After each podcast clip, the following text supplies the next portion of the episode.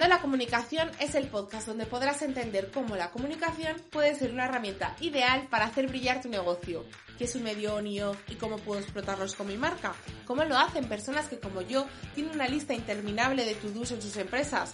¿Cómo ser amigui de los algoritmos, tener ideas de contenido, crear comunidad, crear contenidos relacionados con mi plan de ventas, gestionar presencia en prensa, crear eventos que sean experiencias únicas, hacer publi, atraer a mi público a mi tienda física, estar en redes sociales, tener un blog, darle vida a mi web o conseguir suscriptores en mi newsletter gracias a un contenido mmm, esto es comunicación, es marketing digital y son respuestas sinceras a muchos como. Soy Marta Tomás, emprendedora en Liminicom y he creado este espacio para hacernos el camino fácil, junto a otras voces con las que estoy segura vamos a ejecutar con mucho living. ¡Empezamos!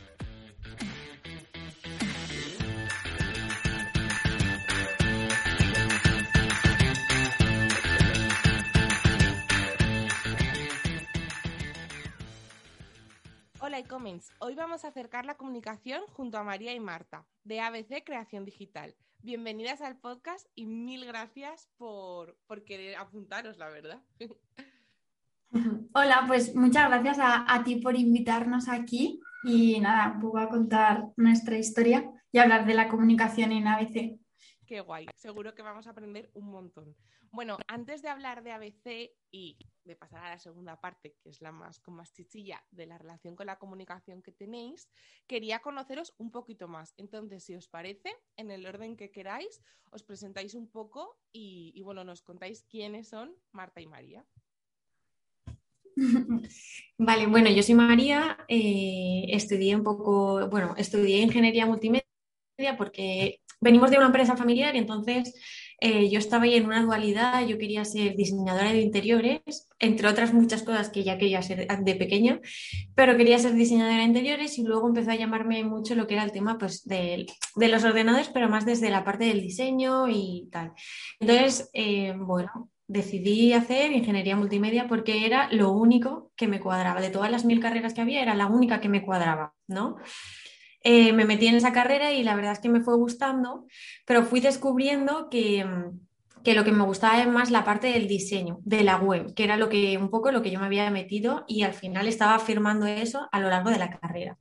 Después hice un máster que era bueno para aplicaciones web y justo ese máster me sirvió para decidir qué era lo que no quería hacer dentro de la web.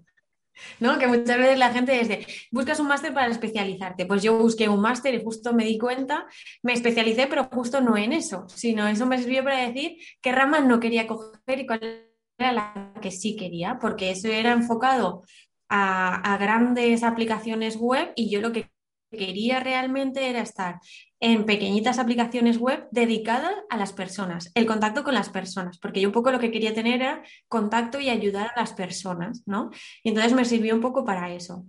Eh, yo al principio no quería emprender, era algo que estaba súper negada porque al venir de una empresa familiar sabíamos un poco o habíamos visto qué era eso de emprender, con sus pros y sus contras y era un poco, estaba un poco negada porque veía que era mucho más fácil trabajar para otra persona, llevas tu sueldo y te olvidas, no tienes complicaciones y demás. Y bueno, surgió la oportunidad eh, de que en la empresa familiar surgió un proyecto web, ¿vale? Porque esa parte estaba muy olvidada desde hace años. Y entonces eh, me dijeron, bueno, si quieres probar, tú desarrollas este proyecto, ves qué tal y pruebas la experiencia de trabajar para ti y tal. Yo estaba en el momento ese de, eh, bueno, tenía que acabar mi TFM y demás, y entonces dije, bueno, pues tengo que acabarlo. Y luego era de, me dejé el trabajo en el que estaba porque dije, es el momento de acabar y finalizar todas estas etapas y ya empecé con este proyecto. Me empezó a gustar tanto trabajar para mí y ser mi propia jefa, ¿no? Como dice Charuca, en este ámbito y luego en otros que he ido en mi vida en general, he ido aplicando y estoy, sigo en ello, que desde ese momento, pues bueno, seguí trabajando para, para mí o para la empresa familiar. Cogimos la rama de ABC Creación Digital, eh, que era la que estaba olvidada. Y bueno, luego se metió Marta y bueno, pues nada, ahora retomo yo aquí. Eh, nada, pues yo soy Marta, soy justo la, pequeña de, las dos, que somos dos hermanas. Y, y yo me formé en, periodismo, bueno, estudié periodismo. Y cuando acabé no sabía qué quería hacer, porque yo siempre he tenido una relación de amor-odio con la comunicación, porque al final eh, comunicar tiene mucho también de, trabajo personal, de creerte lo que haces para, para, tener la confianza de contárselo al mundo, ¿no? Entonces, eh, yo siempre mi, mi, mi, trabajo realmente ha estado ahí, porque ahora, después de pues eso, echar la vista atrás, me he dado cuenta que siempre me ha encantado la comunicación y que todas las ideas y proyectos que se me vienen siempre están relacionados con eso, pero durante mucho tiempo, por, ese, por esa lucha ¿no? de, de, de la falta de confianza y de seguridad que, necesitas a la hora de comunicar, pues en muchos momentos he renegado de la comunicación. Entonces eh, acabé la carrera y estuve pues eh, combinando trabajos de comunicación con otros trabajos eh, variopintos en todo tipo de sectores para, bueno, ver qué quería hacer.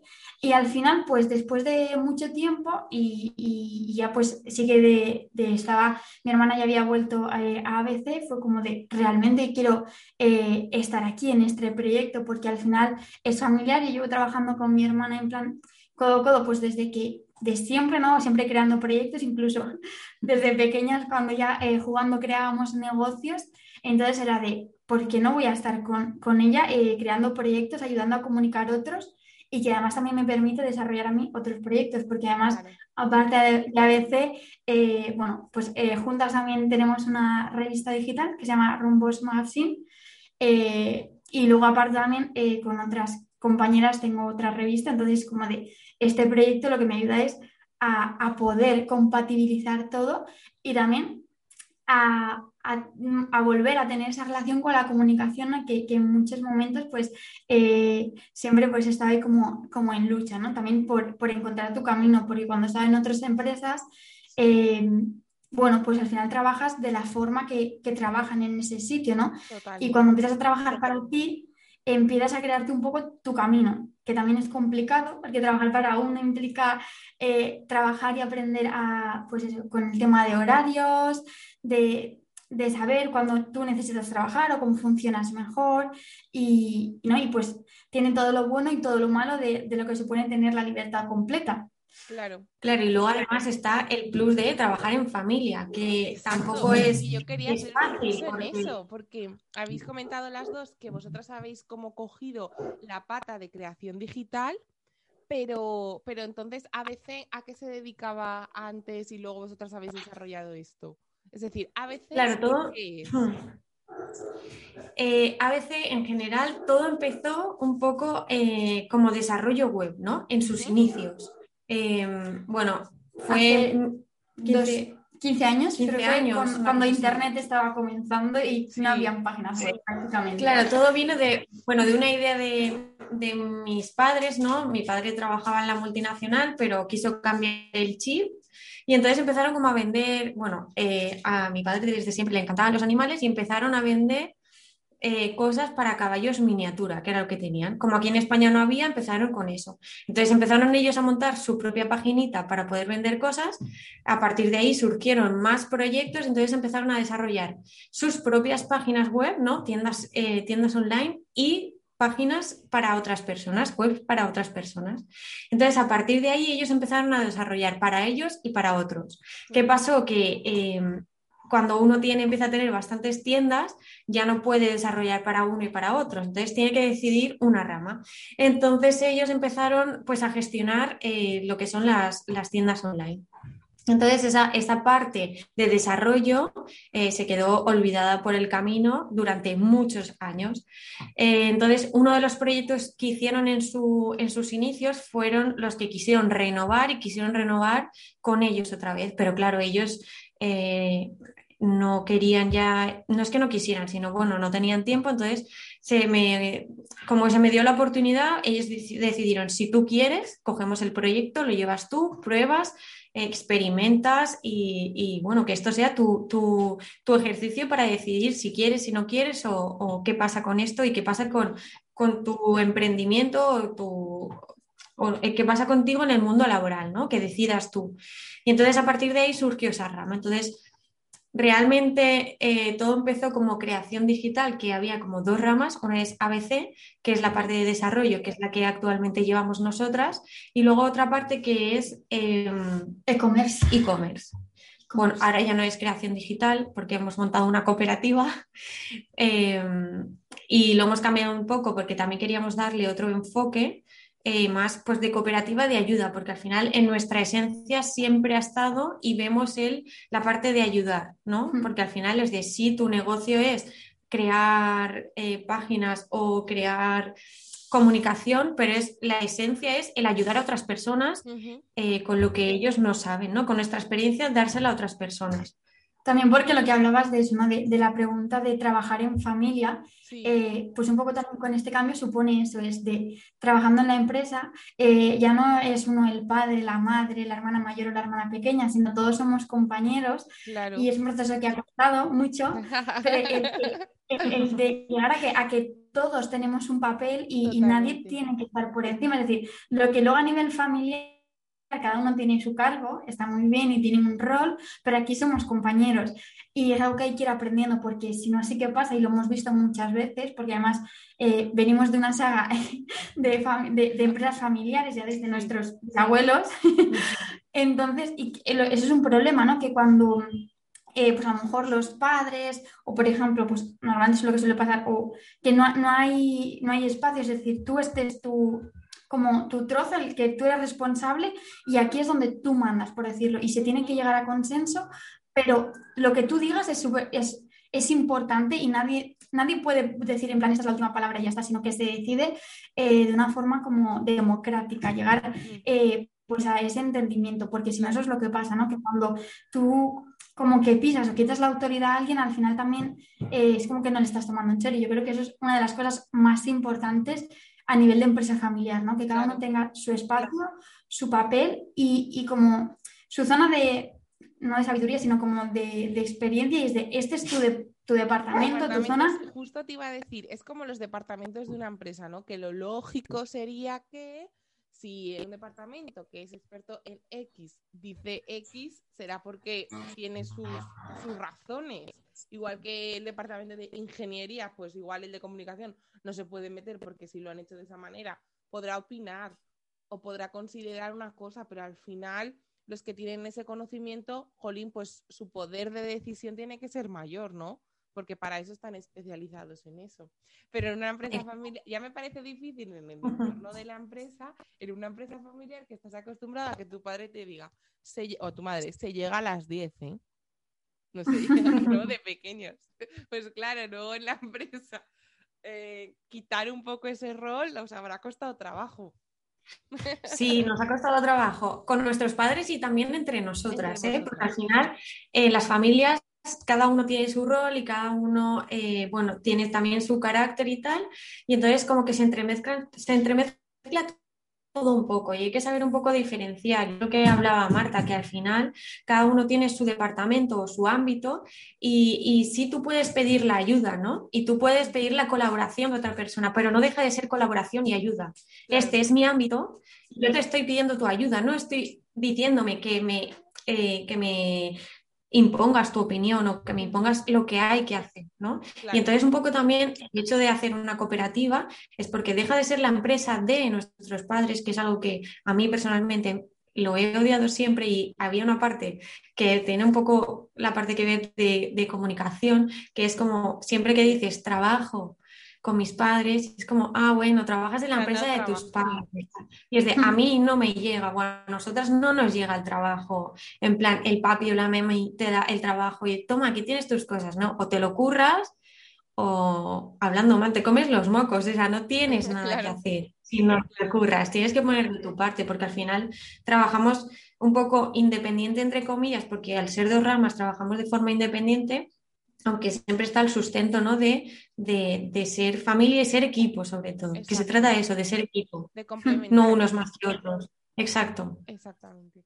Jolín. Vale, porque justo quería profundizar un poco en el tema de cooperativa porque no lo había entendido muy bien, pero ahora ya lo he entendido, ¿no? Que quizá antes erais como parte del equipo y ahora todos tenéis como el mismo, no sé utilizar, sí, que ha sido el mismo, el mismo rango, que en verdad ha sido como una cuestión más a nivel eh, jurídica, pero ese cambio también de razón, de razón social, pues también implica un cambio como a nivel de mentalidad y de entender. Porque, bueno, por ejemplo, eh, yéndonos un poco a lo técnico, en una empresa, no en una, por ejemplo, es una sociedad limitada, sí que hay una especie de, de jerarquía y en la cooperativa también, pero en la cooperativa todo el mundo son socios y aportas en este caso, que es una cooperativa de trabajo asociado, aportas con tu trabajo, entonces no vale que hagas como más aportaciones ni nada, y simplemente es una, era como una filosofía que también como que aceptábamos, ¿no? Eh, igual que, por ejemplo, ¿no? Pues el de todo el mundo tiene la misma participación, todo el mundo tiene la libertad de entrada y salida, que también es muy importante, las empresas familiares, que yo, por ejemplo, siempre lo, recalco mucho, ¿no? De que todo el mundo siempre se sienta libre, porque nosotros estamos aquí después de mucho tiempo, pero es que hemos tenido que hacer ese camino largo para saber que si estamos aquí es porque eh, nos apasiona este proyecto y no lo hemos hecho porque era el de la familia y lo que tocaba seguir, sino que queremos estar aquí en este momento. Y es lo que yo siempre digo, ¿no? El de no estar simplemente porque toca, porque si no al final lo vas a llevar como una carga. Si no encuentras el por qué quieres estar. Sí, que no sean siempre los lazos familiares los que te unan al proyecto, sino la pasión por él, porque si no, siempre tendemos a irnos a es que hay que ayudar a nuestros padres o es que hay que ayudar a la familia y es de sí, pero si, si solo estás por eso, al final estás perdiéndote qué es lo que tú quieres, ¿no? Y al final yo creo que en el emprendimiento o estás porque te gusta lo que haces, aunque hay veces que te gustará más y otras veces que te gustará menos por las circunstancias, como, todo claro, pero si pierdes el foco de qué es lo que tú quieres y cuál es tu pasión, deja de ser tu, tu emprendimiento, es, eh, pasa a ser el emprendimiento de otros y tú al final trabajas para otros porque pierdes, pierdes como esas ganas y esa pasión, ¿no? Claro. Y habéis hablado de ABC, que es una empresa familiar y demás, pero yo os quería preguntar por la esencia de ABC. Es decir, ¿qué es lo que a vosotros os ha hecho conectar con lo que decíais con este proyecto es mi proyecto, es el proyecto que lo comparto con otras personas, pero es mío y aquí me siento súper realizado profesionalmente y quiero estar aquí. ¿Cuál es la esencia que, consideráis que respira ABC y que también os ayuda a conectar con vuestros clientes, claro? Yo creo que una parte, la, la esencia es el hecho de, al final, como el ser una familia, nosotros eh, como queremos que al final, que la persona con la que estemos trabajando también se sienta parte. Es decir, que tú me cuentas tu proyecto y yo quiero darte todo el conocimiento, todas las ideas y todo lo que sé, lo quiero compartir contigo, porque tu proyecto me importa y porque me parece interesante y porque es verdad que tenemos la suerte de trabajar con proyectos súper guays que nos alucinan, con los que aprendemos muchísimo porque es que eso, cada vez que hacemos una página web es como de, vale, ahora vamos a aprender de esto o de esto otro o de esto otro, porque tienes como que meterte en su mundo para ver desde la estructura que va a ser mejor para la web hasta mm, a lo mejor definir, no sé, de qué color va a ser el botón de la llamada a la acción, cualquier cosa, ¿no? Y todo tiene un porqué.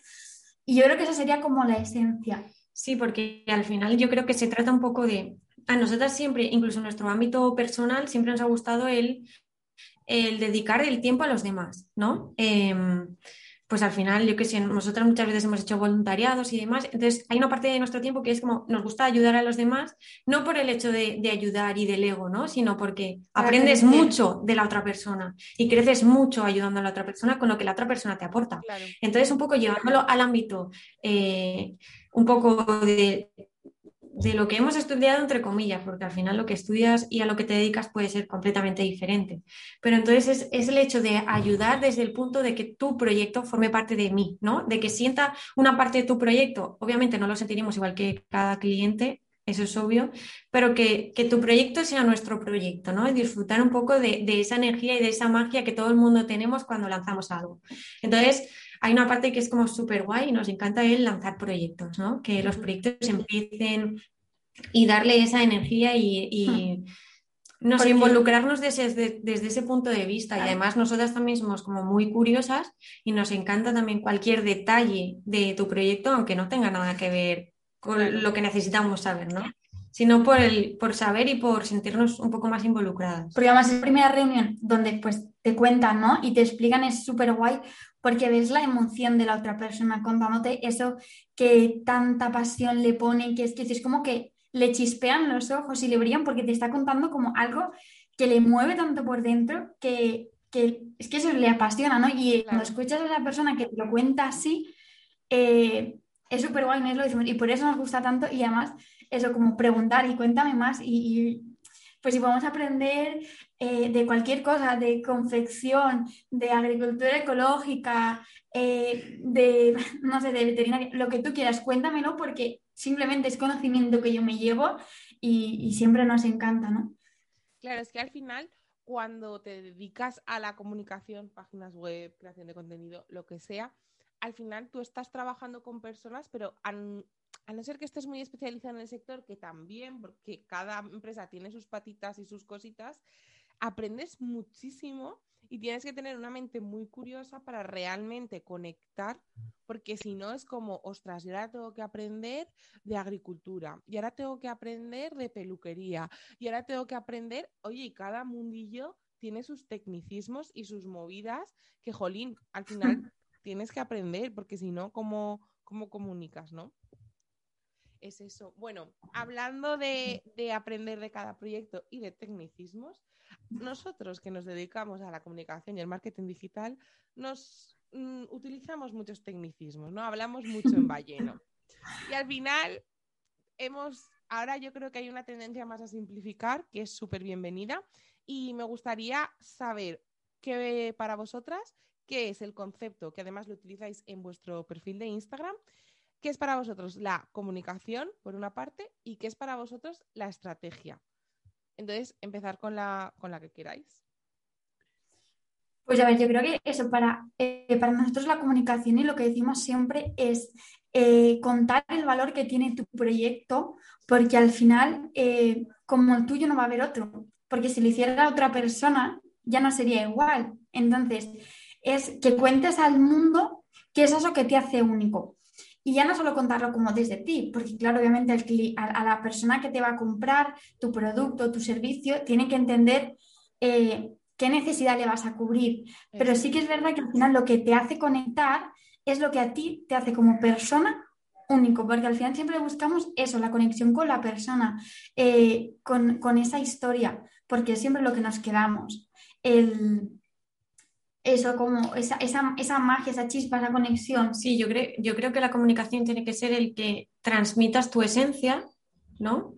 Y, y, que la gente entienda o que se quede el por qué tú y no otra persona, porque al final, en nuestro caso, eh, gente que haga web, hay porrones, gente que haga comunicación, muchísimas, o da igual, o cualquier, cualquier producto que, a no ser que sea algo muy, muy único, pero por lo general, cualquier cosa que tú hagas ya lo hace otro. Pero ¿por qué la gente quiere contigo y no con otra persona? Claro. Claro, y por ti, por lo que transmites, por tus valores, entonces, que la gente se quede con eso sería un poco la comunicación, hmm. ¿no? Y, y, bueno, y luego la estrategia es eh, el de tienes que contar todo, todo, todo, todo, hasta el mínimo detalle de todo ese valor que aportas, porque hay alguien en este mundo que va a necesitar todo eso que tú das. Entonces, para no perderte nada de lo que tienes que contar, hay que hacer una estrategia. Eh, entonces, es como, realmente es como planificar todo lo que tú tienes que decir, todo lo que tu potencial cliente tiene que saber y un poco estructurarlo porque, y ver cómo, cómo tienes que llegar a, ese potencial cliente, porque eh, sí que es una cosa que vemos que eh, hay mil formas de comunicar, hay mil formas de crear contenido. Entonces, creo que siempre lo más esencial es pararte a pensar eh, qué forma y, de qué, y de qué manera es mejor que lleves a, ese potencial cliente, ¿no? Porque yo creo que muchas veces siempre nos tiramos, por ejemplo, a Instagram principalmente, y a lo mejor tu potencial cliente no está ahí porque no utiliza esa red, ¿no? A lo mejor eh, tienes que, aparte de que la utilices y obviamente y utilizas otras redes, ¿no? Pues hay mil formas de llegar. Por ejemplo, nosotros siempre decimos que de, donde, más, eh, donde más comunicación hemos hecho y donde más nos ha funcionado siempre es en networkings y, por ejemplo, en grupos de WhatsApp, que tú dices, vaya, nadie se lo imaginaría que luego eso lo tienes que compaginar y reforzar con un Instagram que tenga contenido y donde vean tus proyectos, con una web que también esté al día, que en este caso estamos nosotros poniéndonos al día porque en casa de herrero cuchillo de palo o cuchara, no tengo dudas. Yo creo que se pueden las dos. Exacto. Yo soy la típica que me invento los dichos y yo creo que las dos las aceptamos, por lo menos en este episodio. pero, pero eso, nosotros, por ejemplo, nos hemos dado cuenta que donde más eh, hemos conectado es en ese cara a cara, porque es donde exacto, donde la gente nos ha conocido, ha conocido cómo trabajamos y, es donde hemos conectado, ¿no? Entonces, cada proyecto va a tener una estrategia, ¿no? Y va a tener eh, una forma de conectar. Por ejemplo, en, los e-commerce, los e-commerce eh, que gestionan nuestros padres, por ejemplo, em, donde lo que más funciona, por ejemplo, eh, es Instagram y YouTube. Instagram no, perdón, es WhatsApp como canal de comunicación y YouTube, ¿por qué? Porque es otro tipo de público, entonces tienes que estudiar a tu público y ver dónde va a estar, dónde va a llegar. A lo mejor eh, tu estrategia, no lo sé, a lo mejor inclusive tienes que mm, plantearte repartir folletos, no lo sé, porque a lo mejor pueden llegar, ¿no? Claro. Em, claro, yo creo que así resumiendo, creo que la comunicación sería el qué y la estrategia sería el cómo. Y no hay una estrategia y no, no hay un cómo único. al final, eh, ahora te sirve esto y luego te sirve otra cosa. Tienes que ir probando y al final em, ir experimentando qué es, cuál es el cómo que más se acopla a ti. Porque al final eso, eh, desde que tú empiezas, eh, piensas que la mejor forma de hacerlo es de, una forma en concreto y luego vas dando, te vas dando cuenta y cuando vas conociendo más tu proyecto, te vas dando cuenta que, tienes que ir cambiando, ¿no? Porque eh, pues el tema de los grupos de WhatsApp de emprendimiento y todo el tema del emprendimiento nos hemos ido dando cuenta, sobre todo desde la pandemia, que se han creado un montón de comunidades y demás. Y ese es como un poco más nuestro foco independientemente de que tengamos otros, como puede ser Instagram o otros. Entonces hay que ir encontrando el cómo tienes que comunicar y mm, porque en este caso, por ejemplo, si alguien no sabe que nosotras somos hermanas, nuestra estrategia tenemos que, cambiar un poco el, enfoque. Hmm. Pero sí que es verdad que... Perdón, perdón, sigue, sigue, Marta. Que simplemente que si tuviésemos como que dar un consejo o un tip de comunicación, eh, sería que, cuentes a todo el mundo qué haces, a qué te dedicas, que, que todo el mundo sepa y conozca tu proyecto. Porque es una cosa que nosotros nos dimos cuenta de cuánta gente de nuestro alrededor no lo sabía y era de, ¿cómo puede ser? Que es una cosa que, hemos contado muchas veces, que eh, amigos nuestros no sepan que nos dedicamos al diseño web cuando necesitan una web, o que alguien de alguien lo pueda necesitar tus servicios y, si tú das a conocer a todo el mundo lo que haces y cómo lo haces, eh, es que el boca a boca siempre va a funcionar, siempre. Sí, yo creo que el boca, el boca a boca y el presencial, ahora un poco más difícil, pero son dos canales que, que, que, que tienen muy buenos resultados y que al final nos preocupamos mucho quizá por los algoritmos y las movidas. Y yo siempre digo, Jolín, si es que tú eres el mejor canal y que tú hagas bien tu trabajo es lo que mejor va a hacer. Entonces, no te, no te enredes en algoritmos y demás, que también es importante y también hay que hacerlo bien, sino enredate lo más, lo más en crear procesos de trabajo, flujos, atención al cliente, que sea la pera limonera, porque eso también es comunicación, y entonces vas a ver cómo todo fluye mejor, porque al final mm, yo qué sé, al final Instagram es muy bonito, te lo pasas bien y demás, pero jolín, planteate cómo te llegan tus clientes. Porque igual en Instagram tienes muchos likes o lo que sea, pero luego esas personas no están dispuestas a pagar tus servicios, ¿sabes? Entonces, bueno, es el ir más allá. Y me gusta que, hayáis hecho reflexión acerca de los grupos de WhatsApp, el, lo presencial, porque siempre en el podcast nos acabamos yendo a pues, el famoso Instagram y, jolín, ir más allá mola mogollón. Quería también preguntaros, em, en referencia a la comunicación y la estrategia, es un poco genérico, igual es difícil contestarlo porque, como habéis dicho, cada proyecto tiene su estrategia personalizada, pero a la hora de montar una web y de estructurarla, ¿qué creéis que funciona mejor para transmitir la esencia de la marca? Qué difícil. Yo creo que, sería que lo primero te preguntes mucho em, en qué consiste tu proyecto, cuál es el valor diferencial, el porqué del proyecto y el para qué. Que partas de esas cuatro preguntas, que sería como, porque lo tienes que tener claro, ¿no? ¿Qué, qué diferencia tu proyecto? ¿Qué lo hace especial? Eh, luego, conocer a tu cliente potencial, para saber exactamente cómo es, cómo va a comprar, cómo utiliza una web, qué, uso en plan de, Internet tiene, qué dominio tiene. Eh, y luego aparte, pues ya podríamos hablar de que trabajas mucho las fotos para que realmente sean fotos que hablen de ti, eh, que, los textos también estén bien trabajados, que hablen el lenguaje, es decir, cómo tú hablas a tus clientes. Eh, y, volveríamos a eso, ¿no? A que, a que intentes ser, ser tú. Es decir, eh, a que recuerdes o te preguntes o analices el por qué tus clientes te llegan, por qué te están buscando a ti y eso es lo que tú tienes que contar. Es decir, no te vayas a lo mejor a, eh, quiero que mi web muestre que soy una empresa enorme, súper profesional, súper seria, y es, que seguramente a lo mejor tus clientes no te buscan por eso. Em, entonces yo creo que eso sería como el tip, consejo para... Claro, es que es, un poco eh, que tengas claro los conceptos primero, es de qué es lo que tú quieres transmitir y luego Em, porque tú puedes tener un diseño preciosísimo, si luego tus fotos, la gente ahora mismo somos muy visuales, ¿no? Y un diseño puede ser precioso. Si tus fotos no transmiten em, esas, esas, características tuyas y esas características de tu proyecto, por ejemplo, em, se pierde, ya, ya, pierdes como puntos, ¿no?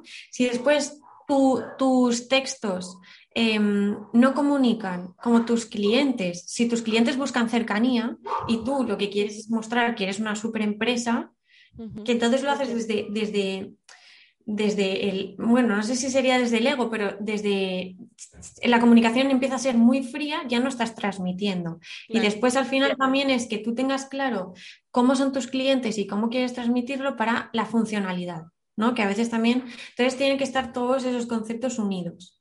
Pero al final todo parte de que uno eh, tenga claro todos los conceptos que hemos dicho al principio, ¿no? ¿Cuál es tu cliente? ¿Qué es lo que quieres transmitir? Para que todo se analice desde ese punto y desde esa base. No vale que tú digas, quiero este diseño porque es que me encanta esta web, si no va nada con, con, la marca de tu o con la esencia de tu proyecto. Si tú quieres una marca súper, súper, súper colorida, pero luego tú no eres así o tu proyecto no va en acorde a eso, pues te puede encantar una web, pero no, no es lo que tienes que transmitir. O al contrario, si tu, tu proyecto tiene muchísima energía, em, quieres mucha alegría y, mucho, y tú luego ves una web súper apagada, puede ser preciosa, pero no está transmitiendo esa energía que tus clientes o quien vaya a verlo tiene que, tiene que, que ver o tiene que, no sé, le tienes que transmitir con eso. No sé si hemos contestado tu pregunta, que era bastante complicada. era difícil, la verdad es que cuando estabais hablando, era una pregunta que, que traía pensada, pero cuando estáis hablando digo, bueno, yo la voy a lanzar a ver qué sale, pero que la hicieran a mí diría, jolín, o sea, menuda preguntita te has marcado. pero bueno, yo creo, que, yo creo que sí que se ha entendido. Ahora una pregunta súper rápida, ¿vale? Ahora estamos como hay negocios que lógicamente seguimos utilizando el ordenador, pues porque buscamos en esa página web y es más cuando estamos trabajando y estamos en el ordenador, pero también hay muchos que ya directamente lo hacemos desde el móvil. Entonces, el móvil tiene una pantalla más reducida y a mí me gustaría saber qué botones consideráis o qué información consideráis fundamental para cuando, ¡pum!, se carga, aparezca, eh, o sea, aparezca en la pantalla de, sin hacer scroll ni nada que decís, esto es que tiene que estar sí o sí? Yo creo que eh, tú tienes que pensar como en la frase, en el claim, ¿no? Que es de, ¿qué vas a solventarle a tu cliente? La frase tiene que ser que el cliente se sienta identificado con el problema que tiene que tú le vas a solucionar. ¿no? Entonces tiene que estar como una frase muy pequeñita, ¿qué es lo que le vas a solucionar tú a él o a ella? Que hable del problema y de la solución al mismo tiempo. No sé, así. Y, luego la llamada a la acción, obviamente, si ya le has dado como este problema y esa solución, luego tiene que ser un botón que bien lleve a contacto, al servicio, pero que lleve a una acción. O incluso si quieres ya eh, a, una newsletter para tener su email, ¿no? Pero que haya una acción. Sí, básicamente yo creo que sería eso, es dar la solución que tu cliente está buscando. Pero ya le estás dando la solución. Exacto. Y respecto a eso, tengo una curiosidad. Hace mucho tiempo, eh, cuando estaba en otro proyecto, me, dijeron que las redes sociales, los, enlaces a las redes sociales se pusieran en el footer, en la parte de abajo de la web. ¿Por qué? Porque si han llegado a la web, tú lo que quieres es que se queden. Aún así, yo sigo viendo muchas páginas que lo tienen arriba. ¿Vosotros qué perspectiva tenéis de esta afirmación? Eh, realmente yo creo que depende un poco, a ver, depende del cliente y nosotros también hemos escuchado muchísima gente que dice, eh, no tienes que poner, por ejemplo, hay gente que te dice lo mismo de las redes sociales que cuando tú vas a captar el email, ¿no? Eh, con, eh, no lo pongas al principio, ponlo al final, porque al final es cuando la gente se tiene que leer toda la página y si no llegan, por, por, porque al final se pierde, porque hay gente que también es del criterio de no pongas botones o sea, no pongas botones hasta que llegues al final, porque así la gente se lee todo lo que quieres. Y yo creo, exacto, entonces eh, quizá ahora pensamos esto y dentro de un tiempo eh, nos retractamos y pensamos otra cosa diferente, ¿no? Pero como que el inicio tiene que ser un poco el resumen de tu web. ¿no? Para que la gente, tú les vas a encauzar hacia donde tú quieres, pero les das diferentes alternativas en función a lo que ellos necesitan de ti en ese momento. Porque ahora a lo mejor solo necesitan conocerte y quieren ir al sobre ti. Pero más adelante o primero querían tus servicios, qué es lo que haces por ellos. Entonces los tienes que reconducir a, a los servicios. Entonces, yo creo que con las redes sociales pasaría un poco lo mismo. Em, si tú en tus redes sociales, por ejemplo, muestras mucho, por ejemplo, tus productos, si eres una tienda y muestras mucho tus productos y tus redes sociales sirven de catálogo, ¿por qué las vas a poner al final? Si, si es el muestrario de tus productos. Que sea un círculo.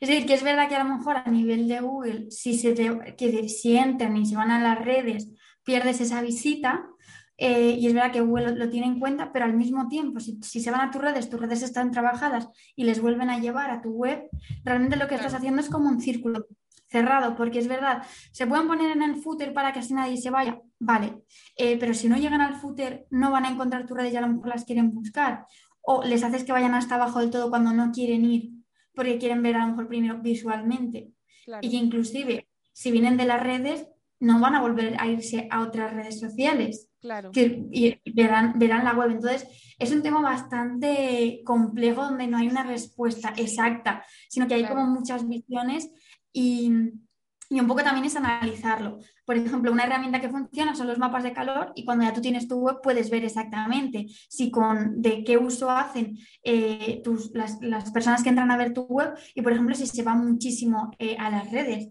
o si no llegan a bajar, que es una forma, porque a veces la web no es algo exacto, tienes que ir probando, porque al final eh, funciona conforme el uso que hacen de ella eh, los usuarios, eh, cómo Google también tiene en cuenta tu web y cómo va cambiando sus criterios a la hora de posicionar. Son muchísimas cosas a tener en cuenta, que entiendo que a veces es un poco complicado, pero bueno, simplemente prueba y error. Claro, y al final cada proyecto es único y cada cliente de cada proyecto es único. Entonces hay que analizar un poco esa parte. Entonces habrá gente, eh, también luego hay una parte de si el cliente, en este caso el que va a tener la web, se empecina en que quiere las redes sociales al final y no las quiere arriba o al revés, al final hay veces que es muy difícil, aunque le argumente, sacarle de esa parte. Nosotras, está claro que para Google lo más importante es que cuanto más tiempo estén en tu web o en tus páginas es mejor porque es como le da más importancia, pero también nosotras somos partidarias de un poco de la libertad, de que la persona pueda irse a donde quiera, ¿no? Es un poco, al final estamos ligando un poco todo, nosotras que tenemos esa libertad en nuestra vida, en nuestra empresa, y también al cliente le tienes que dar la libertad de que vaya donde necesite, no le obligues a que siga un único camino que tú le marcas. Por eso hemos dicho también que a lo mejor ahora pensamos esto y en un tiempo pensamos otra cosa contraria, o habrá gente que digan, no tienen ni idea, o no estoy nada de acuerdo. Al final, esto es, es que es un debate súper grande, la verdad. Es una tontería lo de las lo que nos has preguntado en el aspecto de que, jolín, ¿qué más da las redes sociales arriba, abajo, lo que sea? Pero seguro que hay muchísimo debate en esto. Claro.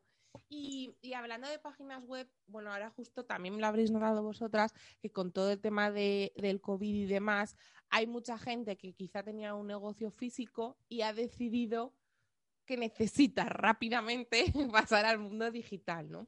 Y, claro, y, les llegan los presos y, pues se asustan porque dicen, ostras, ahora tengo que invertir mil euros y no sé cuántos. Y claro, justo ahora, bueno, antes tampoco les venía bien porque eso nunca te viene bien. Pero ahora, justo con el COVID, que tengo menos ventas, oye, y tengo que invertir en serio este dinero para que eh, la web genere resultados o me puedo poner en otro tipo de web que te da ya la plantilla y demás y con 200 euritos tiro para adelante. Porque claro, el tema web siempre es un tema de, ostras, ¿sabes? Mm, me voy a gastar este dinero, ¿realmente va a ser útil? Bueno, os lo pregunto en tema web porque estoy con vosotras, pero sería para alguien que me lleve las redes, para todos pasa, ¿eh? O sea, lo he centrado en web por, por vosotras.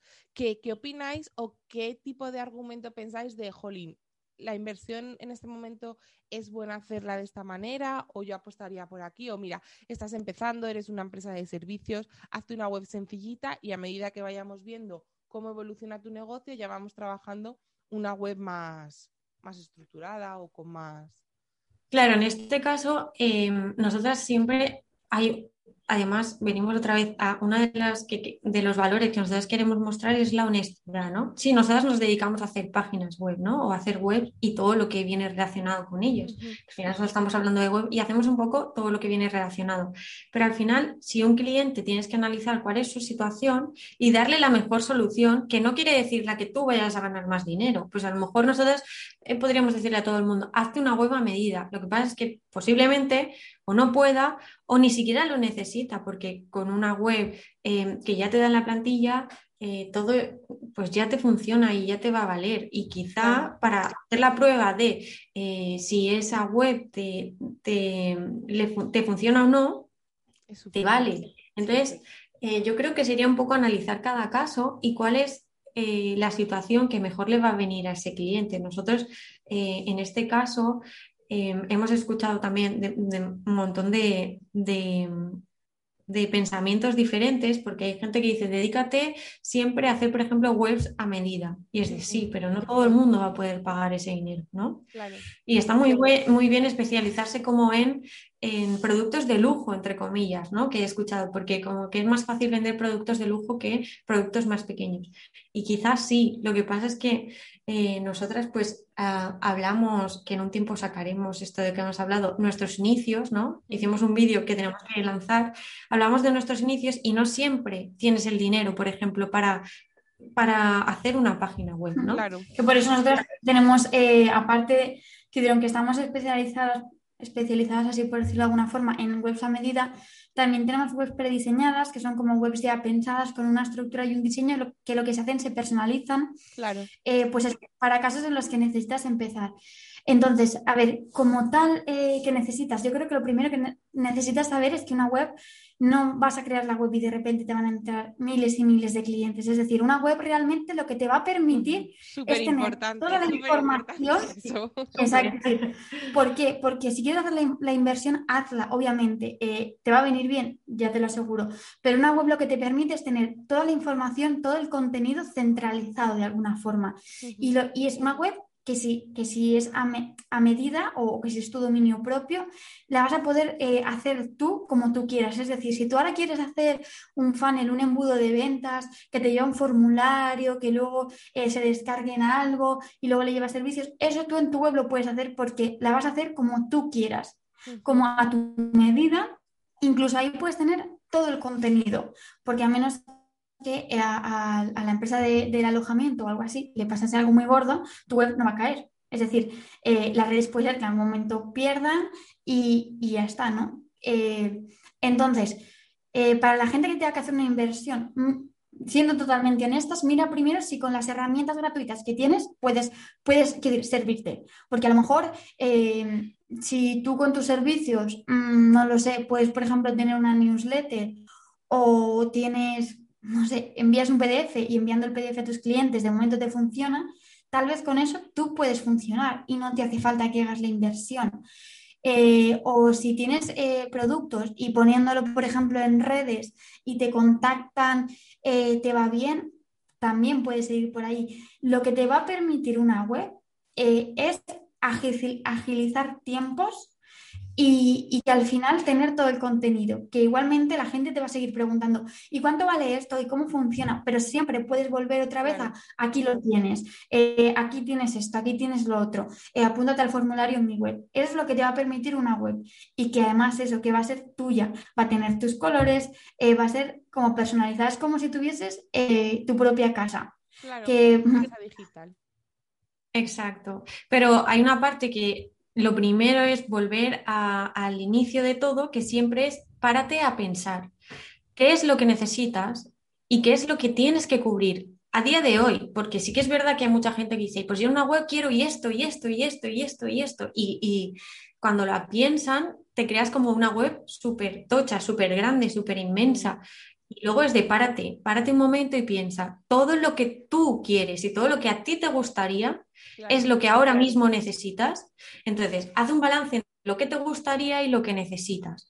Si en el momento que necesitas puedes hacer uso y puedes valerte de, lo que hay actualmente gratis porque no tienes eh, el dinero y los recursos económicos para dedicarle a una persona, hazlo, no pasa nada. Si al final hazlo, pruebas y si no te funciona, pues ya volverás a contactar con, otra, con, con alguien que se dedique a eso. Eh, pero siempre es para de pensar qué es lo que necesitas cubrir en este momento y cómo puedes hacerlo, ¿no? Y siempre hay que buscar la versión que más se, o sea, la versión, hay que buscar lo que más se ajuste a, a la persona y a las necesidades, porque podría ser que con una web súper grande tenga cubierto todo, pero a lo mejor con una pequeña y buscando otras alternativas también lo cubriría. No sé si hemos contestado. Sí. Pero es un poco pararse. ¿Y vosotros pensáis que, por ejemplo, cuando una persona eh, desarrolláis una web para ellos, y esta ya es la última pregunta de esta parte, pero desarrolláis una, una, web para ellos, ¿le hacéis de alguna manera alguna tutorización? Porque, claro, entiendo que les dais la web y empiezan, uy, ¿y ahora esto? Si tengo que subir un producto, ¿y ahora esto? ¿Cómo sé que, que, mm, qué está pasando en mi web, ¿no? Porque yo, por ejemplo, tengo una iniciativa que son los cafés con L, que son sesiones eh, de una hora más o menos, donde hablamos de cosas que se les atascan, ¿no? Y muchas veces el tema web pues sale a la palestra. Yo siempre les digo, pero bueno, vosotros os habéis metido en Google Analytics y me dicen, ¿eso qué es? Y le digo, tú no tienes una web. Y me llama la atención que hay muchas, bueno, muchas, que hay personas con las que me he encontrado bastantes en Café con L que no tienen la web pero ahí está. Y ellos están esperando, que me ha hecho mucha gracia lo que habéis dicho y creo que es muy importante, que, que, que venga la Virgen, que lleguen a la web y que ahí pasen cosas, porque ya tienen la web. Entonces, una vez tú ya tienes la web, ¿qué le recomiendas a esa persona? Vale, tienes la web y ahora tú tienes que tener una relación, una relación activa con ella. Entonces, ¿qué es importante que sepas o qué es importante que te manejes? Yo creo que lo primero es que empieces a, es decir, como a trabajar el posicionamiento, porque no sé si a lo mejor en el diseño de tu web ha entrado, pero que empieces a trabajar, por ejemplo, eh, pues eh, a renombrar las imágenes y a ponerles el atributo alt, que bueno, no, no voy a explicar aquí en plan más alargado, pero eh, exactamente el texto alternativo, que trabajes los metatítulos y las metadescripciones, que todo el contenido que tú has creado, muy bien está creado, pues ahora lo mejoras. Y entonces eh, revisas todas, si, si, no lo has hecho en su momento, la jerarquización de los Hs, en plan, pues que tengan títulos, subtítulos, eh, que hayan eh, negritas, tampoco nos pasemos con esto, que no hace falta llenarlo todo de negritas, pero que es como el, lo que tú ya has hecho, ahora empieza la siguiente fase, que es vamos a revisarlo y vamos a mejorarlo, que empieces a trabajar de tu web, hablamos de post para el blog, que, que sirvan, que sirvan, que sean útiles y que tengan búsquedas en Google, que veas exactamente qué está buscando, cuáles son las búsquedas. Y hay una cosa bastante importante y que ahora empieza a, a, ser más tendencia, es que tus textos, aparte de que estén optimizados, ya no solo que tengan que responder a las búsquedas que hacen en Google escritas, sino que ahora trabajamos mucho, por ejemplo, con Siri, con Alexa, entonces las preguntas las dictamos y las decimos de otra forma. Entonces es importante que esos textos respondan también a esas, como a esas preguntas que que hacemos de forma oral. claro, eh, nosotros siempre decimos... Eso no, eso no seguramente no se le haya ocurrido, o sea, no lo haya pensado mucha gente, en plan, ostras, claro, que ahora ya buscamos, antes buscábamos de una manera con Google y ahora ya estamos empezando a buscar de otra manera que no es para nada igual que si nos ponemos a escribirlo, que solemos ser más correctos, por decirlo de alguna manera. Sí, lo, es que lo leí en una newsletter eh, de las escritas, creo que era en Oink Oink sí. Marketing, creo que es, o Agency, no recuerdo exactamente el nombre, pero bueno, hablaban de tendencias y, y, hablaban de esa tendencia de, de 2021 y que, y que era de 2020 y que iba a seguir, ¿no?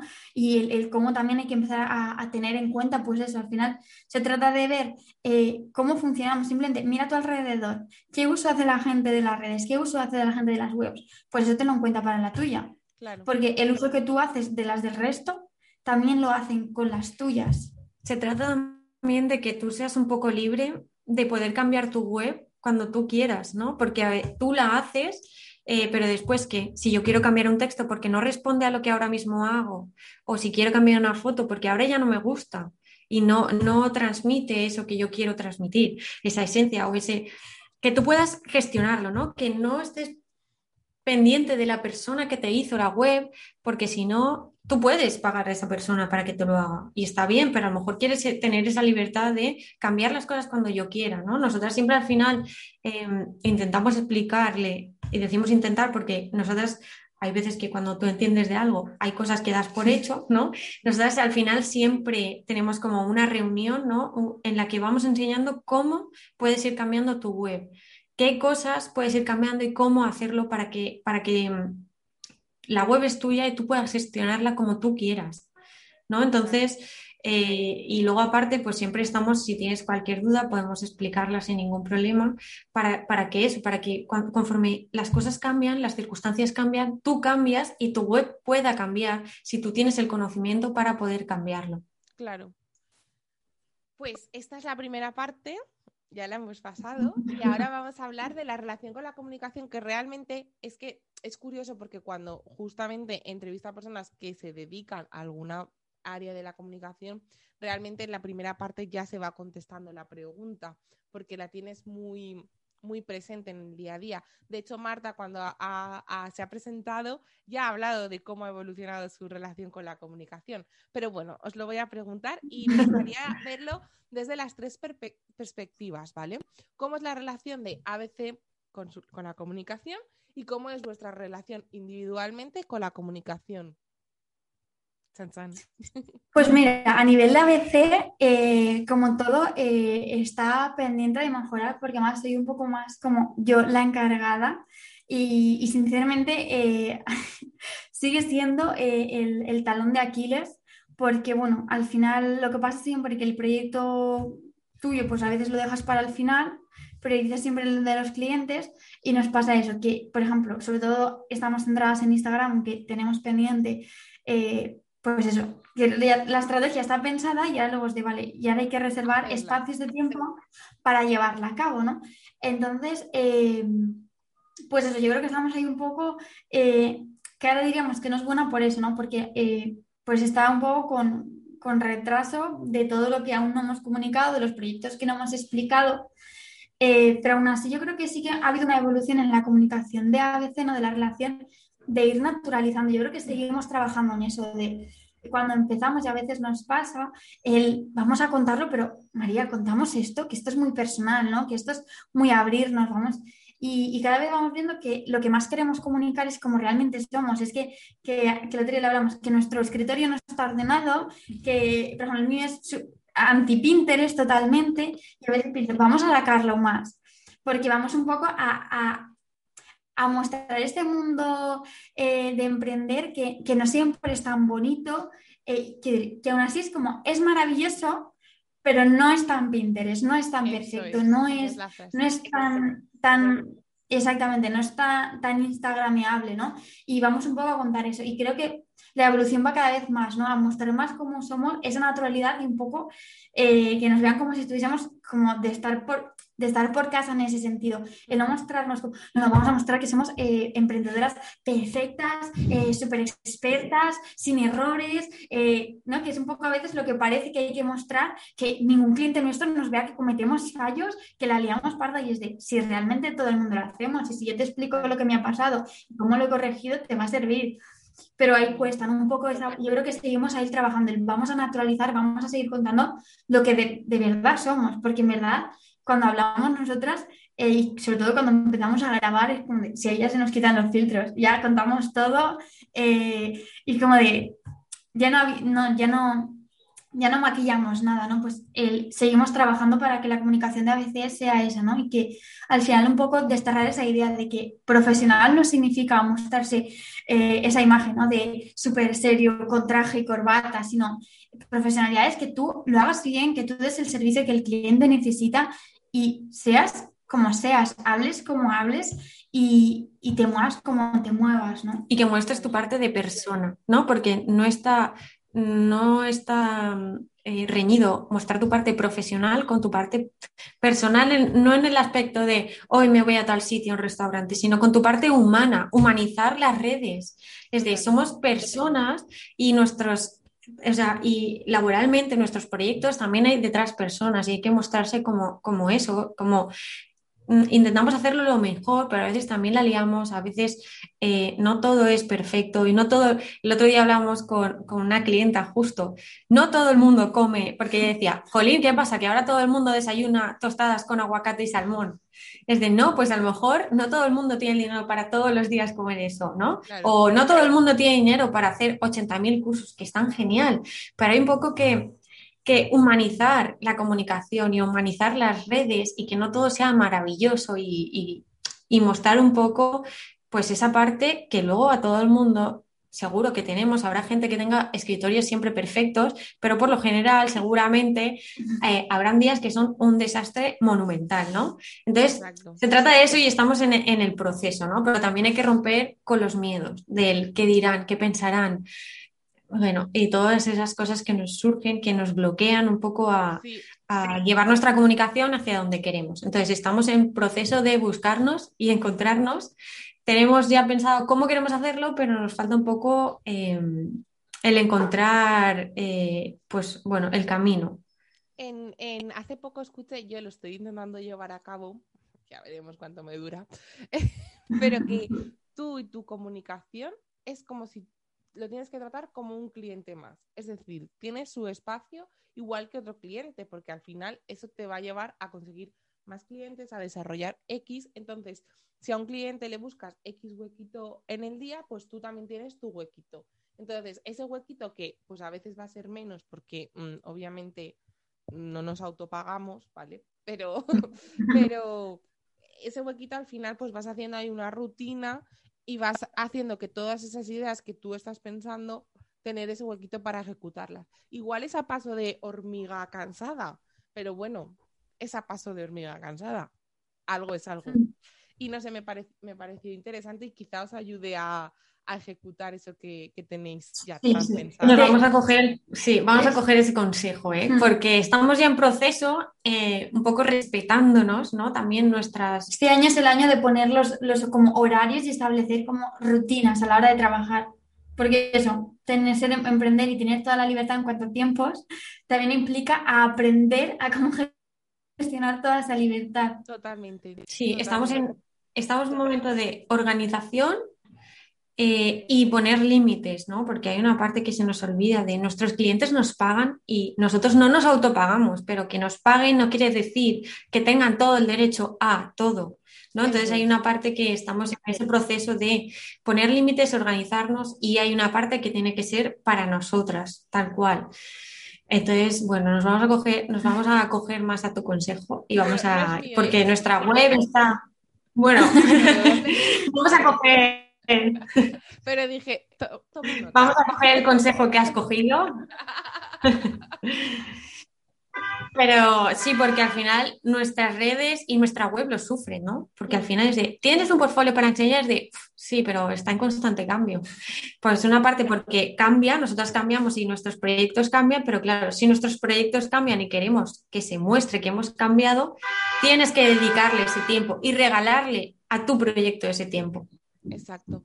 ¿Y, tu relación, María, con la comunicación, cómo es? Chunguísima. bueno, a mí la comunicación, porque siempre es Marta la que está ahí de cara, por lo general siempre es ella la que está de cara pues a, lo visible en las redes, ¿no? Y yo estoy más a lo mejor pues en todos los grupos. Em, estoy yo más, eh, pero todo lo que sea mostrarse está siempre Marta, ¿no? Porque a mí siempre me surgen los, pues un poco los miedos de qué van a pensar, qué va a ver la gente de mí, ¿no? Y toda esa parte, que la llevo arrastrando también en mi parte personal, ¿no? Pues con todo el tema de, de los estudios y demás, yo con lo que he estudiado y con todos mis compañeros que han estudiado, me dirían, ¿y ahora te has estudiado eso y has estudiado un máster para ahora dedicarte a algo?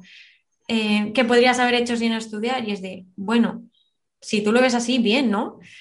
Pero hay una parte que, estoy en proceso porque hay una parte súper importante, yo creo que en la comunicación, que es el creértelo, ¿no? Como persona. Exacto. El empoderarte, ¿no? Que yo siempre me cojo a la frase que vosotras decís de Merspring y yo, es que me tengo que creer más, me encanta esa frase cuando decís los vinilos y yo, Dios, quiero ese vinilo para, para quedármelo ahí y, y mostrarlo, o sea, creérmelo, interiorizarlo, ¿no? Porque yo creo que la parte que a mí me falta con la comunicación es el creérmelo más, el, que, valgo y el no tener esos miedos de, jolín, ¿y si no lo hago bien? ¿Y si no estoy a la altura? ¿Y si...? Entonces siempre me salen los easy, easy, easy, easy. Entonces os quería preguntar cómo gestionabais vosotras los bloqueos, qué cosas os ayudaban a tirar para adelante. Eh, pues yo, por ejemplo, ahora, ¿no? A, a, nivel personal, porque bueno, yo vivo llena de bloqueos. Entonces, por ejemplo, de las cosas que suelo hacer para mí, eh, por ejemplo, mira, una cosa que leí hace mucho tiempo es si en algún momento algún cliente, por ejemplo, te ha hecho una buena valoración o guarda de como todas esas frases bonitas que te han dicho, pondrás en un documento en ese momento en que te sientas eh, bloqueadísima a, nivel como de miedo. ¿no? Eh, léelas, léelas y, recuerda de todo lo que eres capaz y, de todo lo, que sabes hacer.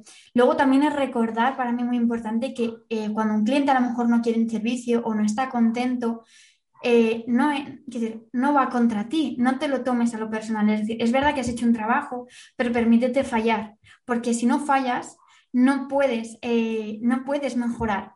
Quiero decir, el otro día leí de una cantante que se llama Rigoberta Bandini que decía, en todo hay que dejar un espacio para el fallo, porque igual que para abrir el bote de espárragos necesitas un vacío para que se abra y para que entre aire con todo, necesitas un margen de error. Y yo creo que luego también a nivel como de bloqueo, cuando ya no puedes más, eh, para mí la música es esencial. Eh, por ejemplo, en mi caso yo bailar. Cuando ya mi cabeza, eh, sobre todo a nivel, por ejemplo, de, a nivel de ansiedad, ¿no? Que, te, que te notas que llevas un día súper acelerado, hecho un montón de cosas y, ya estás como aquí en mente. yo, por ejemplo, es bajar al cuerpo. Entonces, yo, por ejemplo, para mí es bailar, bailar o caminar y volver a, a, tocar tierra, a tocar maret, a, a sentir Exactamente, es de, vale, estoy aquí, estoy centrada, eh, recargo pilas y vuelvo a intentarlo. Sobre todo eso, saber que siempre eh, no has fallado y has cometido un error garrafal en el que se va a acabar el mundo, sino que siempre, por mucho que la líes, vuelvo a empezar y vuelvo a empezar como desde, desde, la, desde la salida, ¿no? Desde la línea de salida porque puedes otra vez empezar y, que pues eso no se acaba el mundo. Claro, yo... Eh, hmm. Sí, no, no, no. que te he cortado. Yo creo que por cerrar un poco lo que ha comentado Marta, el, darnos el espacio para el error es también una cosa muy cultural, muy española, ¿no? Porque en otros países, como siempre se pone el ejemplo de América, eh, cometer un error es muy bien, enhorabuena, has aprendido, venga, siguiente. Y aquí es como error, oh, a llorar, no sé qué, no sé cuántos. Entonces yo creo que eso es un tema cultural que, que, jolín, que lo llevamos ahí muy en la sangre y que poco a poco entiendo que vamos a ir evolucionando en ese sentido. Mm. Yo creo que también se trata, se trata un poco de permitirse, ¿no? De permitirse a uno estar en el momento en el que esté, porque a lo mejor hoy tienes un bloqueo, pero mañana se te ha pasado, ¿no? Pues permítete ese momento para estar bloqueado, tampoco pasa nada, porque al final es parte de nuestro, de nuestro ser, ¿no? El, el, que hoy no te sale algo, pero mañana te saldrá, y si no pasado, y este momento que no te está sirviendo y que te estás agobiando también te va a servir para futuro, en, en un futuro para, pues, para aprender de eso y por qué te has bloqueado cuando ya se haya pasado, eh, el por qué te ha venido esto, ¿no? Y bueno, yo también cojo un poco el consejo porque yo muchas veces me bloqueo en cosas muy concretas, ¿no? Y, y es como, vale, esto no me sale y no me sale y no me sale y no me sale, ¿vale? Pues ahí Crempet siempre dice algo que es de cuando hay algo que se te ha atascado, vuelve a tu lista de cosas que tenías que hacer y empieza por las más fáciles, que no tengas que pensar, las que no te supongan nada, que, es a lo mejor enviar un email muy fácil, que no tienes nada que pensar. Empieza por eso y vas viendo que, vas a ir tachando cosas de tu lista, que te vas a sentir más libre, más desahogada y cuando ya estás un poco soltando ¿no? esa carga que tienes, ya te van a empezar a ir saliendo las otras cosas. Hay semanas en las que seremos más productivos, menos productivos, estaremos más o menos bloqueados, pero empieza siempre por las cosas pequeñas. ¿No? Cuando, cuando no sepas hacer algo, vuelve a aquello que es, te sea muy fácil, que sea algo rutinario, que te salga sin pensar. Entonces ya te vas liberando porque estás quitándote pesos y cuando ya te sientas más, más, más ligera, te va a salir todo lo demás mucho mejor. Y también es una buena vitamina porque te motiva el, esto ya lo he hecho. Y ya dices, ah, yuhu. Y te motivas y dices, venga, la siguiente, que estoy así potente. bueno, hemos, hemos llegado ya al final de la entrevista. Os vuelvo a agradecer mil millones de gracias que os hayáis animado a venir. Como cierre, siempre lo dejo. Últimamente la gente está contestando a todas, ¿vale? Pero el cierre siempre suele ser un reto que queráis compartir, un objetivo que queráis materializar para decir, cuando se publique este podcast, ya lo vamos a tener hasta hecho. O un mensaje que queráis compartir con los e-comments. Podéis hacer las tres, dos, una, una es obligatoria, la que queráis. Es lo único obligatorio. Pues mira, yo creo que em, nosotras, ¿no? En nuestra cooperativa, cuando tenemos reuniones, siempre, bueno, hemos empezado ahora, pero lo teníamos ya en mente, eh, de traer un valor, ¿no? Traer un valor y durante las dos semanas que nosotros eh, nos volvemos a reunir para hablar de todas esas cosas, pensar siempre en ese valor. Y nosotros en este momento em, eh, pensamos en el valor de la gratitud. ¿no? Cuando las cosas, bueno, no, cuando estés genial, piensa en todo lo que tienes, eh, bueno, a nivel de persona y a nivel también de trabajo. Piensa, agradece, párate y, y, y, siente ese momento y siente todo lo que tienes. Y cuando las cosas no vayan del todo bien, también pues párate eh, a dar las gracias por, por todo, aunque realmente, bueno, a ver, luego esto si te va súper mal, pues a lo mejor es un poco complicado, ¿no? Pero piensa en las pequeñitas cosas, ¿no? Que, tienes para agradecer, porque al final todo, todo vale, ¿no? Yo estoy muy así desde que, no sé por qué, desde que fue mi cumpleaños, que fue hace relativamente poco, bueno, dos meses o así, es como me sentí súper agradecida y quiero intentar llevar eh, como ese valor, ¿no? Y pensar en, en esa emoción en el día a día, porque hay, hay veces que todo es maravilloso, eh, y puedes dar gracias por un montón de cosas y hay otros días que no, pero también, también puedes dar gracias por esas cosas, ¿no? Y, el ser consciente de que tienes todas esas cosas, yo creo que, te hace, no sé, te hace vivirlo todo de otra manera, tanto personal como laboralmente. Totalmente. ¿Ese sería el reto? Sí, como, como llevar ese valor, ¿no? Y el que, bueno, ese es uno, sí, bueno, luego cada uno es libre de hacer, pero... te pone centro, ¿eh? sí. Era por, por, organizarme también mentalmente. Sí, yo creo que, el, pensar en ese valor y el, y el llevarlo al cuerpo y a la vida, a la mente, el pararse, el dedicarle un tiempo a agradecer tanto las cosas buenas como las malas o con lo que a cada uno le salga por agradecer. Retazo total, ¿eh? Reto no, retazo. Sí. Yo creo que el objetivo que tenemos nosotras, que no sé si lo habremos cumplido, es ese, el de, mira, sería el de organizarnos y, reservar un tiempo, eh, eh, ser nuestros propios clientes a nivel de web y de redes. Eh, como objetivo de este 2021. a y... a corto plazo. claro, a medio, a medio. Bueno, a, corto, medio. que si no lo vamos dejando, que decimos, bueno, 2021 queda mucho, pero empezar ya. Y como mensaje, eh, no sé, yo el mensaje que diría es que te lo creas eh, a nivel profesional y en todos eh, los sentidos, que al final eres maravillosa y maravilloso y lo que haces seguro que lo haces como nadie. Es decir, eh, no hay otra persona que pueda hacer lo que tú haces, es el papel que te ha tocado interpretar y nadie lo va a sustituir. Y, que intentes que no te importe eh, lo que opinen los demás, es decir, acepta que no vas a gustar a todo el mundo, que es algo que yo también estoy como interiorizando, y entonces eh, eso, has venido a, hacer, yo digo una misión, que esto suena como muy, pero es, tienes un papel, eh, has venido a hacer algo que es a lo mejor ayudar en comunicación, en web, eh, en un hospital, lo que has venido a hacer, pero como lo has venido a hacer, que no te importen los demás, porque dedícate a eso, que es ese sería mi mensaje. Sí, pues, es un mensaje con reto, ¿eh? También. Es un mensaje con reto. Nos habéis puesto muchos retos, pero, pero me parece... Pero viene un poco, sí, viene un poco ligado a todo lo que nosotras estamos haciendo o queremos hacer. Estamos en proceso y en el camino. Entonces, bueno, si alguien lo quiere hacer con nosotras, luego nos contamos. ¿Qué tal? Exacto. luego habrá que hacer revisión de qué tal. ¿Dónde pueden, ¿Dónde pueden contar y encontrar?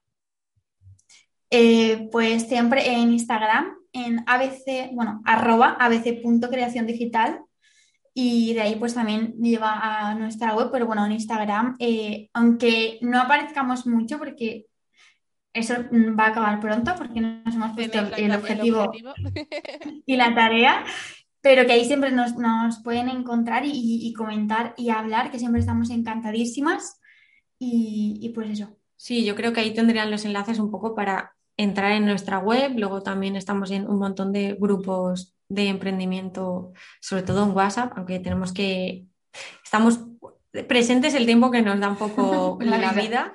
pero sobre todo yo creo que en Instagram ahí tienen como todos los accesos a, nosotras y que estamos encantados de, de, hablar con cualquier persona y ayudar a quien sea. Que además cualquier persona nos puede preguntar, que no por dedicarnos a esto tenemos que cobrarlo todo, ¿no? Que cualquier persona nos puede pedir ayuda para algo. Y está aquí el camino recorrido junto a María y Marta de ABC Creación Digital.